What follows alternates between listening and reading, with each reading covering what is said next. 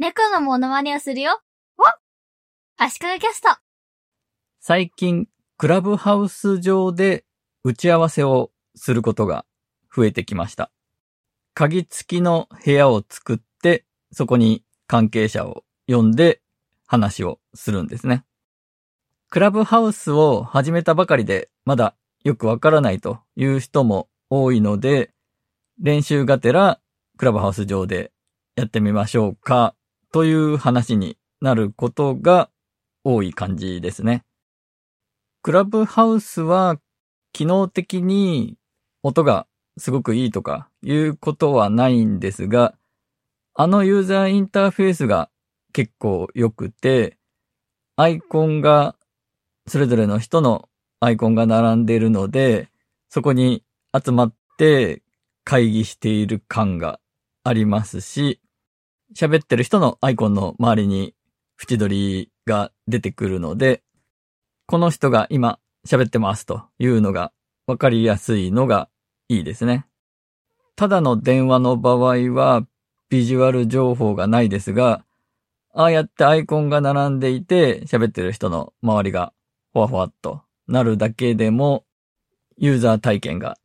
ちょっと違ってきますね。打ち合わせをしましょうという時にクラブハウスで話すというのが気軽さがある感じがしますね。ズームなどでのビデオ会議よりも声だけだから気軽さがあるのは当然なんですが、そうじゃなくても電話をするよりも気軽な感じがしますし、複数人で会話をするときに、じゃあツールを何にしましょうと考えなくてすんなりいけるところがいいんでしょうかね。もちろん、クラブハウスをやってる人自体が一部の人ですし、iPhone じゃないとそもそも今はできないので、他のツールを使うとしたら、Facebook のメッセンジャーかなと思います。使ったことはないんですが、メッセンジャーでもグループ通話ができます。映像ありと音声だけと両方できます。そもそも今度クラブハウス上で打ち合わせをしましょうという会話をしているのはメッセンジャー上のグループチャットなので、そのままメッセンジャー上でグループ通話すればいいという話でもあります。クラブハウスでもメッセンジャーでもあるいは LINE でもグループ通話できると思うんですが、音声だけのグループ通話での打ち合わせの方が、ビデオ会議よりも気軽でいいよねということなんですが、時間を決めて同じ時間にみんなで会話をしなければいけないというのは、ビデオ会議と同じですね。で、その先の選択肢の一つとして、音声として喋って伝えるけれど、リアルタイムではない、いわゆる非同期のコミュニケーションというのも検討するといいかなと考えています。まあ、要するに、ボイスメッセージを送り合うようなコミュニケーションはどうだろうということですね。テキストだけだとどうしても冷たい感じになってしまいがちですし、文字入力がそんなに得意ではない人もいますし、声で話す方がニュアンスも含めて情報量は多くなりそうですよね。最近、ツイッターのダイレクトメッセージに音声機能がつきましたよね。音声でメッセージを送れるということで、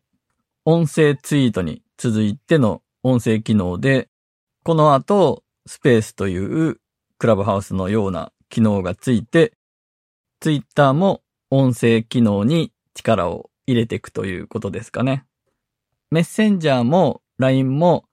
音声を吹き込んで相手に送るという機能があるので、機能的にはいろんなツールで声を送り合う、ボイスメッセージを送り合うことでのコミュニケーションというのはできるんですが、日本ではあまり使われてないですよね、きっと。娘がまだ小さい時に、妻が買い物とかに出かけていて、家に私と娘がいる時に、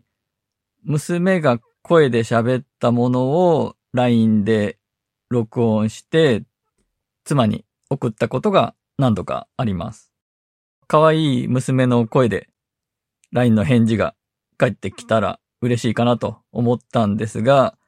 外では聞きにくいと言われました。確かにその通りで、周りに人もいたりする場合、大きな音とか出せないですよね。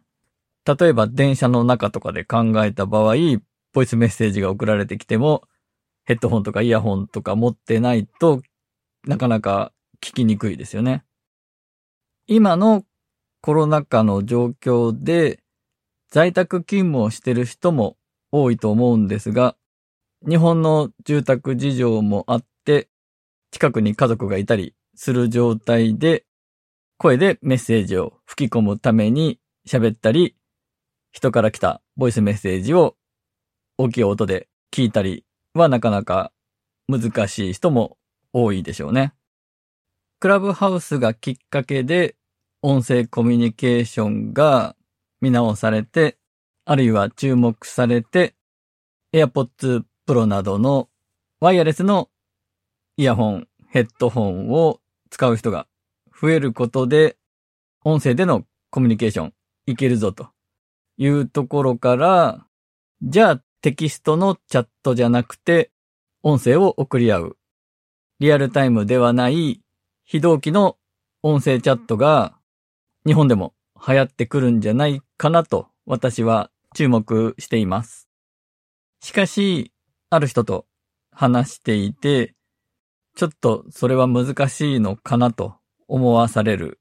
言葉を聞きました。それは自分の声を聞きたくないという言葉でした。クラブハウスは残らないからいいのであって、自分の喋った内容が後から聞き返せるんだったら喋りたくないと言うんですね。それを聞いて自分はポッドキャストをやっていて完全に一般の人の感覚と違ってしまってると。感覚が麻痺してしまってるんだなということに気づかされました。その人はクラブハウス上で私と一緒にルームを作って話したりもしてますし、直接の知り合いじゃない人のルームに入っていって、自ら手を挙げて喋って交流して友達増やしたりしてるんですが、自分の喋りを後から聞きたくはないと言うんですね。確かに私も、ポッドキャストを始める前だったら、そう思ったでしょうし、そうなると、ボイスメッセージというものは、やっぱり気恥ずかしいというか、抵抗あるんだろうなと思いました。否定的な話をした後になりますが、非同期の音声チャットに特化したツールが海外ではいくつか出ています。エコーというサービスをちょっと試したことがあるんですが、音声チャットなんですが、自動で文字起こしをしてくれるんですね。で、これなんと日本語もしっかり文字起こししてくれて、精度もすごく高かったです。このエコー試してみたいという人は、ぜひ私にお声掛けください。ただし、今のところ Mac でしか使えないみたいです。類似のサービスで YAC というのがあって、YAC ですね。こっちは Mac、Windows、iOS、Android 全部いけるようです。こっちは試したことないんですけど、試してみたいですね。あと、ボーカルバードというブラウザ拡張機能があって、それを使うと簡単にブラウザ上で音声メッセージを録音して共有できます。音声メッセージ機能がない Slack や Microsoft Teams でも音声メッセージを使えるようにというコンセプトで作られたものです。あと、元という LTE というブラウザ拡張機能があって、これを入れると Google ドキュメントのコメントに音声メッセージが使えるようになります。先ほど言ったボーカルバードを使っても Google ドキュメントのコメントにボーカルバードのリンクを貼れば音声メッセージを入れられるんですが、元のいいところは、相手もこの拡張機能を入れておけば、直接 Google ドキュメント上のコメント欄で音声メッセージを再生ができるということです。